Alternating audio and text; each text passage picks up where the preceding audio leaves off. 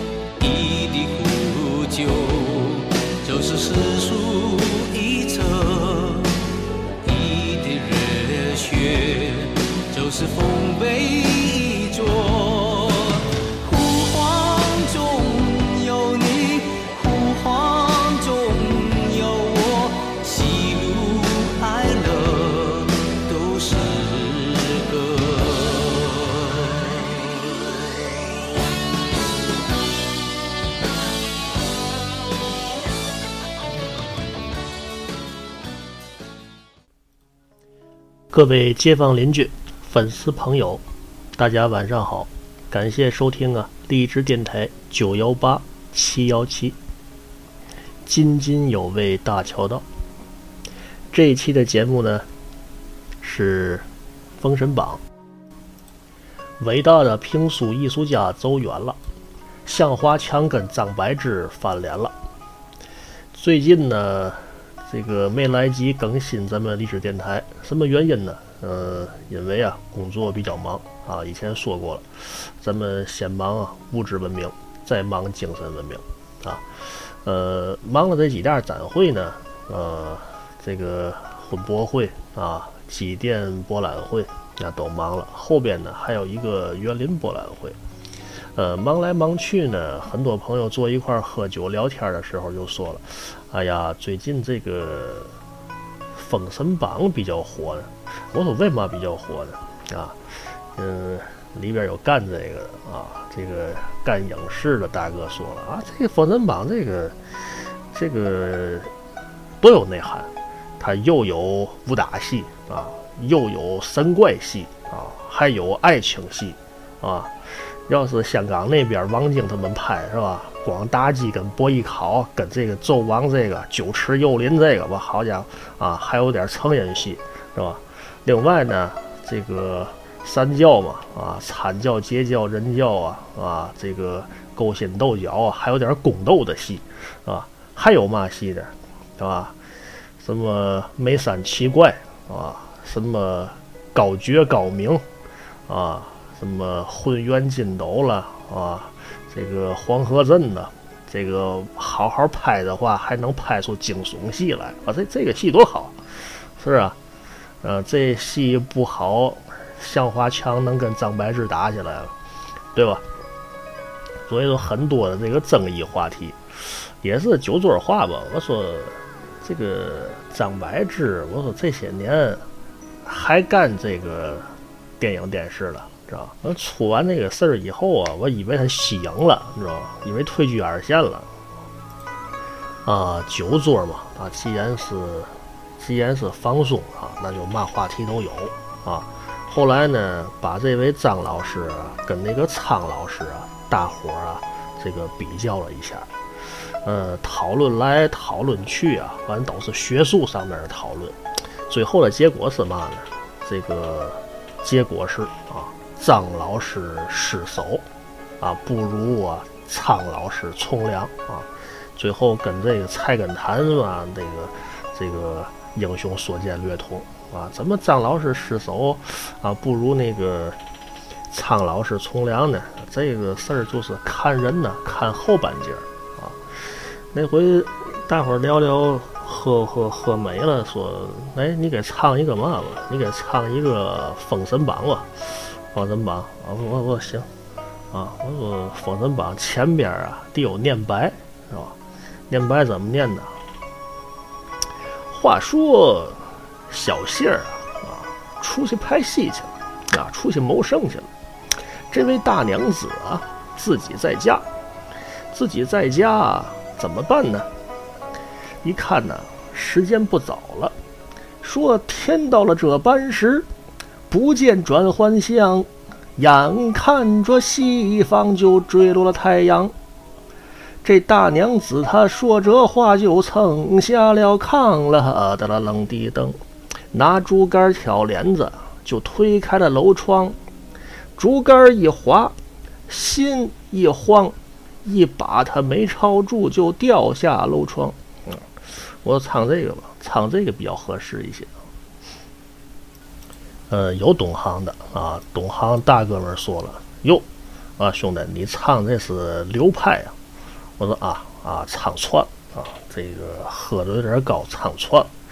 那你这不是《封神榜》啊？我说怎么不是《封神榜》呢？我说《水浒传》第一回没看过是吧？张天师齐壤瘟疫，洪太尉误放妖魔，都是归于《封神榜》的范畴之中啊！你们这看书啊，看的这个不彻底啊。呃，说到这《封神榜》呢，呃，后面呢，我会啊，这个拿出一定的时间来啊，风雨无阻啊。说这个《封神榜》里边的这个故事啊，呃，哪吒传、雷震子传啊，都会在这个津津有味大桥道这个励志电台里边会说一下子。呃，《封神榜》呢是一个很好的故事啊，希望呢在这里边呢，就是跟大家一块儿啊啊，采些点快乐。中华民族啊，历史悠长。三皇五帝啊，传位三让。自从夏禹建立家邦，自此华夏呢多有损伤。呃，夏朝传到夏禹这儿啊，就是家天下了。一直呢又传到夏桀，夏桀呢是个昏君昏王啊。呃，把这个江山呢败的差不多了，有了这个商汤灭夏。商朝呢又往下传。传到哪儿呢？传到商纣的时候，有了武王伐纣。所以说，大家呢都说这个《封神榜》呢，呃，如果说我说的话呢，除了说有点儿啊这个跌宕起伏的情节啊，我会比较啊呃重点的说一说这个史实这一块儿啊，历史这一块儿，希望呢有人呢会喜欢。当然了。呃，一说历史呢，肯定就是不是大众喜欢听，肯定是小众喜欢听。咱这个电台呢，也是个小众电台啊。呃，至于说希望听什么，你不点播，那我就说我那说的。你要点播啊，咱也往那个哈通俗啊，往那个娱乐啊。往那个搞笑啊，往那个啊，这个大伙儿爱听的那个那个上面走。你既然你不说，我就把它当成什么呢？当成一个呀，这个对于啊这个历史啊，或者说是野史啊啊，或者说是杂学呀方面的这个记录啊。现在就说这儿，呃，刚才讲了啊，说向华强跟张柏芝翻脸了啊，这是一段。还有呢，是伟大的评书艺术家走远了。这个说的是谁呢？说的就是这个袁阔成老先生啊。袁阔成呢，除了《三国演义》讲得好，他还有一部书叫《封神演义》。这部书呢，是老人家七十五岁的时候创作的啊。自认为啊，艺术水准呢不比《三国演义》低，而且呢。讲评书的时候啊，老先生啊比较诙谐啊，比如说他讲哪吒闹海的一回啊，有这么一段，说这个哪吒呀在渤海湾洗澡，因为啊乾坤圈和混天绫啊都是上古的神兵，教的龙宫啊是东歪西倒，这时候巡海的夜叉李银呢跟龙太子敖丙。先后啊上来啊阻挠，都被哪吒给弄死了。老龙王呢，对自个儿子这个死亡啊义愤填膺啊，也呢要找这个哪吒来报仇。这里边呢，让袁先生这么一说呢，可以说是高潮迭起，妙语连珠啊，这个包袱一个接着一个，听起来特别过瘾。啊，有心的人呢，可以拿出来听一听。这部《封神演义》呢，一套精华是袁老先生在七十五岁的时候录制的。那年代呢是二零零四年，可以说达到了袁先生评书艺术的又一个高峰。呃，而且呢，它是《封神演义》众多评书版本当中最正统，我认为啊是水平比较高的一部。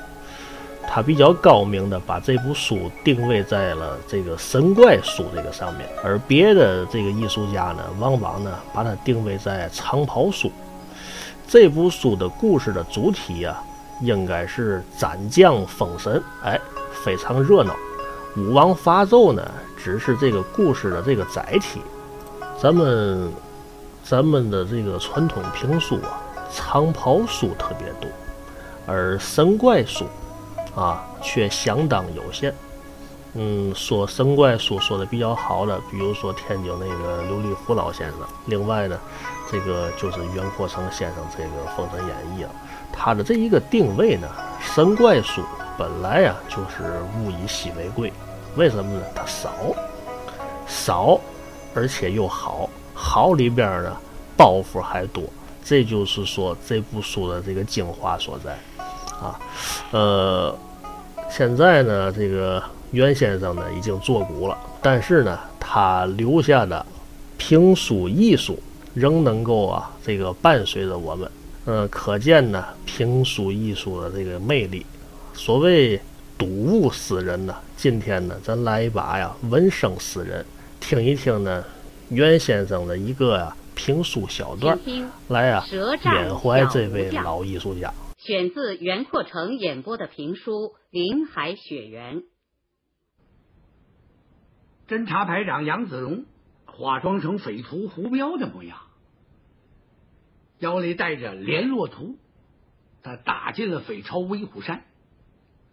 在动身之前，和首长二零三研究好了，决定啊，在农历年三十这天里应外合。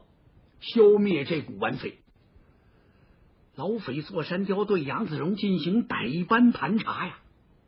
子荣呢，沉着应付，对答如流，最后把联络图刷了一下，放在了座山雕的跟前。哎呦，座山雕一见这个，这是他朝思暮想的宝贝呀！哦。有联络图在，那说明这胡彪是真的了，把座山雕乐坏了。当时他封杨子荣为滨绥图家保安第五旅上校团副，为了表现亲昵，封他为九大金刚。啊，按照家里规矩，因为他手下有八个大弟子是八个金刚，他把杨子荣给续上了。这阵就不是杨子荣杨排长了，就变成了胡九爷胡团副了。左山雕亲自给子荣敬了这么一杯酒。这位胡团副就算正式上任了，上任以来啊，还真负责任。一有时间，带着几个土匪前山后寨，明保暗保加地道，都要巡视一遍。主要他是要做到心中有数啊。一眨眼的功夫，三十到了。子荣今天显得特别激动，特别这么精神。也巧了，今儿个感情是啊，座山雕的生日，他五十整寿，要在这威虎山上设摆摆祭宴，哪年过生日都得摆这么一把。据说今年与往年不同，嗯，要好好的庆贺一番。同时，座山雕委任子荣为他寿宴的值日官，告诉八字金刚、大小头目，一切等项都得听九爷的。杨子荣红了，呵，在匪徒们的心目之中，那是一尊偶像啊！有人就跟子荣嘀咕：“今儿这摆祭宴呐。”得好好的安排安排，得给我们点好酒喝。后山洞里边封存着几十年的美酒，今儿得抬出来。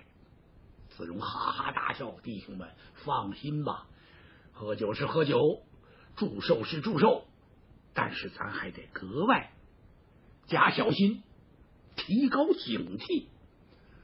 哎，小心共军前来攻山呐！”哼，子荣这几句话说的太好了。左山雕双挑大指，听听啊，老九想的多周到。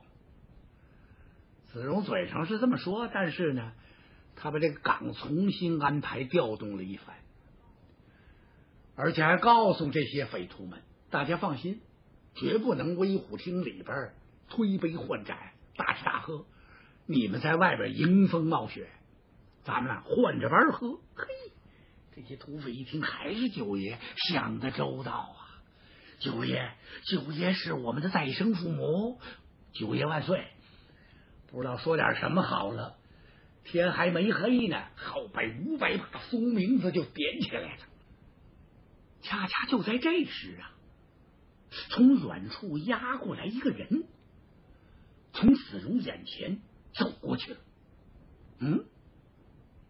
杨子荣心里就咯噔一下子，怎么？这人虽然用黑布蒙着脸，挡着眼睛，这是威虎山的规矩啊。子荣来时候也是这样。虽然这人脸蒙着，可是瞧他那个穿着打扮和他那个举止动作，还他的身材，子荣看特别眼熟。听说是谁呢？他心中暗想：会不会二零三不放心，又派人来接应我？想到这儿，子荣自己乐了。怎么？这绝对不可能！那么这人是谁呢？就在这时，他听咔哧咔哧，身后有脚步声，踏着冰雪过来了一个小土匪。九爷，三爷请您。说有要紧的事，让您马上就去。知道了，是。小土匪头前领路，来到威虎厅，嘎呀这么一声，威虎厅两扇门分为左右，子荣大踏步的打外边进来。他进到威虎厅来，杨子荣就觉得今天这威虎厅里边啊有些异样。与往日不同，八八六十四盏猪油灯全都点起来。迎面是一把大椅，椅子上铺着一张豹皮，在上边坐的就是座山雕。在这两边，一边站着四个土匪，那是他的八大金刚，还有好多小土匪列立在两旁，可以称得上是弓上弦，刀出鞘。这个气氛很紧张。同时，子荣发现刚才被押进山里的那个人就那站着，他低着个头，弓着个腰。这人没看见杨子荣。子荣几步走到座山雕的跟前，一拱手：“三爷，老九奉命来到。”嗯，来的好啊！哈哈哈哈哈！座山雕用手捋了捋他那山羊胡子，座山雕这胡子可绝了，怎么回事？上嘴巴一根没有，下边这儿一撮撮，要不怎么叫山羊胡子呢？座山雕打量了子荣一眼，老九啊，咱们山上来了个不俗之客，哼哼。同时还是你的老朋友，那你就过去叙叙旧吧。哦，三爷，这人在哪儿？就是他。顺着座山雕手指的方向，子荣转过脸来，这么一看，这土匪也正好抬起头来看子荣，两个人目光这么一对。杨子荣不看则已，这一看呢，这头砰的一下，好紧张。怎么了？被子荣一眼就认出来，感情刚才被小土匪押上山来的这人不是旁人啊，是自己亲手捉拿的那个小炉匠栾平。哎呦子荣一想，糟了，怎么这土匪在我们手里？怎么会让他逃跑了呢？他怎么会跑到这儿来？当时子荣好紧张啊！子荣的紧张不是因为自己的安危呀，他是怕这个匪徒的突然出现破坏了二零三整个的灭匪计划。那这可怎么办？这时候不容子荣多想了。他大踏步的走到栾平的跟前。哦，哎呀，少见少见呐！原来是栾大哥呀，栾大哥，你好啊！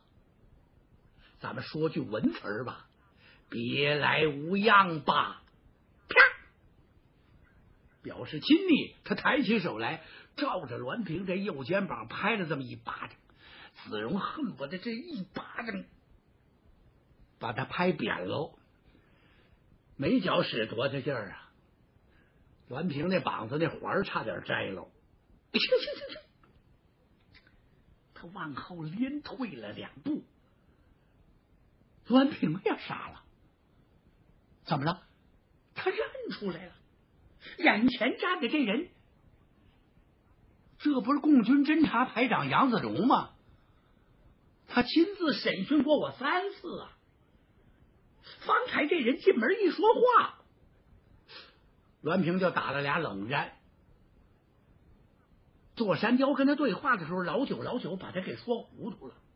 现在他看明白了，哎，栾平奇怪，这前两天还是共军侦察排长呢，怎么怎么今儿改成九爷了？他浑身呐血都凝了。这时候，栾平就觉得呀，自己心脏好像停止跳动了。哎呦，这威虎厅的这空气呀，顿时就变了。整个威虎厅充满了火药味儿啊！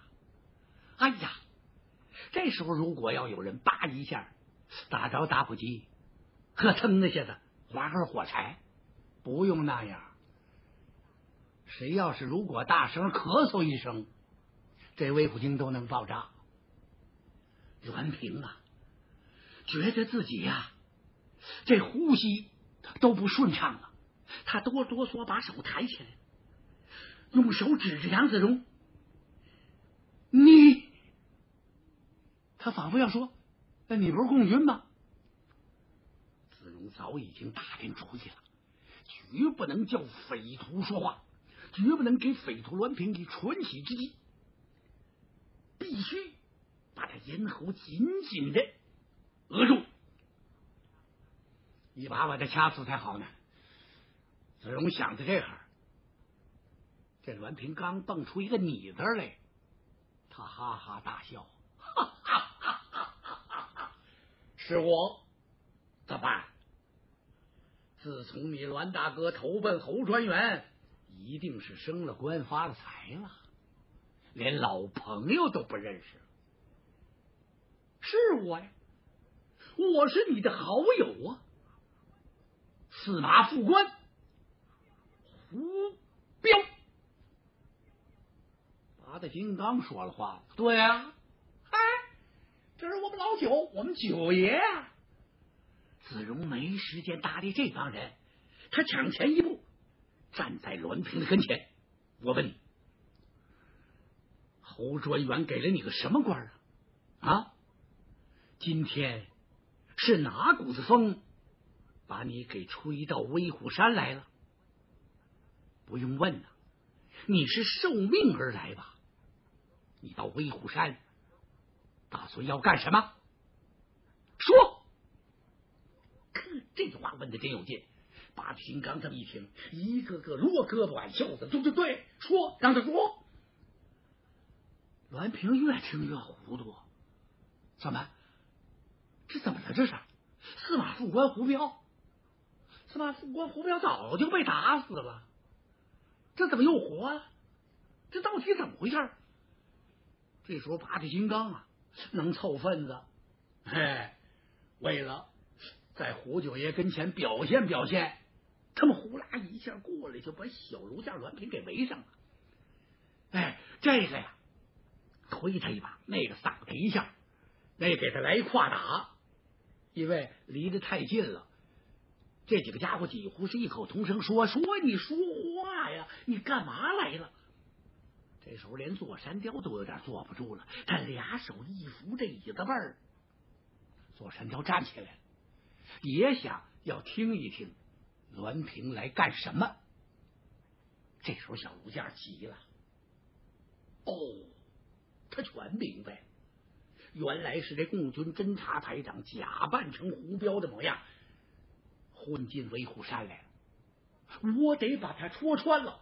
他用手一推，八个金刚，你们闪开！不对了，三爷，您上了当了。啊！他用手一指杨子荣，他他不是。他刚要说他不是胡彪，他是共军杨排长。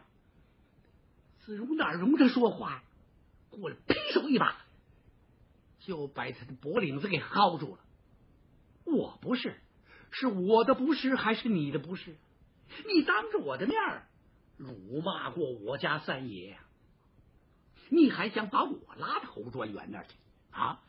今天你倒派起我的不是来了。你当着我是怎么讲究的？我家三爷，还有我这些哥们弟兄，今儿你得好好的当着三爷的面说个清清楚楚。左山雕一听，把手往后这么一背，连连点了点头啊！老九说的对。哎，我说，阮老弟，你就把这前前后后的事儿都说说吧。你说我是酒囊饭袋啊？你说我手下的这些弟子都是些无名鼠辈，说过这话没有？八个金刚想起这茬来了，听杨子荣跟他们念叨过呀。这几个要把这栾平给吃了，哈，过来，连揪带拽，连推带搡带撕吧。栾平这把骨头架子哪受得了这个呀？哎呀，弟兄们，手下留情，慢着慢着，三爷，我有话回禀。有话让他说，你说吧，三爷，您。您上了大当了！啊！左山雕愣住，他把眉头这么一皱，目不转睛瞅着栾平。八金刚当时啊，也都住了手了。听栾平往下说什么，我上大当了，上谁的当？就是他。栾平抬起手来指了指杨子荣，他不是胡彪，胡彪早已经阵亡了，他是共军。这家伙像一条疯狗一样扑上来，狠狠咬了子荣一口。这在杨子荣的意料之中啊。可是他就这句话不要紧，可了不得了！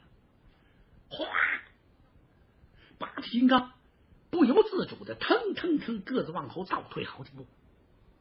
座山雕啊，俩腿这么一软，噗嗤。坐在椅子上了，他也紧张，当然紧张了。这时候，这些匪徒都下意识、不由自主的，把枪全拔出来，这枪口都对着杨子荣。栾平轻轻舒了一口气，唉。他把这鸡胸脯往起这么一拔，心里说：“姓杨的，你完了。”他斜楞着眼睛瞅着杨排长，杨子荣啊，冷笑了一声：“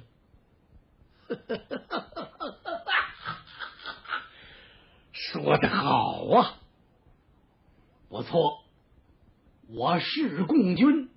什么？”后面那俩土匪差点趴地上，怎么？这这真是他承认了。子荣紧跟了一句：“我问你，你在什么地方见过我？啊？难道你叫共军俘虏过吗？我是亲自审讯过你的口供吗？讲。这句话问的可太有劲了，一句话。就像在栾平头上打了个霹雷相似，他猛地想起来，座山雕最讨厌被共军俘虏过的人，他恨之入骨。栾平心想，这事儿可不能漏，这事儿一漏，当时我就没命了。啊不，啊没有。子荣一听没有，那你怎么会说我是共军呢？嗯。弟兄们，这怎么回事啊？子荣的沉着冷静，对这个栾平的步步进攻，使得这八大金刚啊，这手不由自主的，这端着枪的这手啊，全耷拉下去了。啊，对呀，九爷问的好啊，那你说人家是共军？你在哪儿见过呀？子荣这时候，这脑子里头像打闪一样，当时想好了几个方案。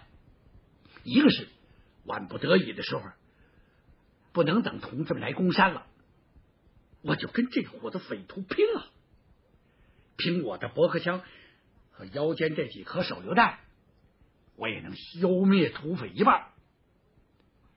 最好。不这样，啊，这是万不得已。现在呢，现在我必须如此这般。杨子荣聪明绝顶啊，他不搭理小肉酱了，转过脸来，几步走到座山雕的跟前。三爷，我有话对您讲。呃，老九，座山雕瞅着杨子荣啊。心里直发毛。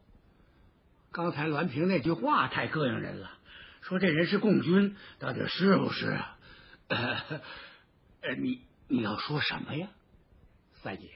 眼前的事情您都看到了。嘿，说着话，子荣指了指小楼下这条疯狗，嗯，六亲不认，他张口咬人呐。好了，大人不计小人过。宰相肚子能撑船，我原谅他这一次。要是换个地方，我当时就把他毙了。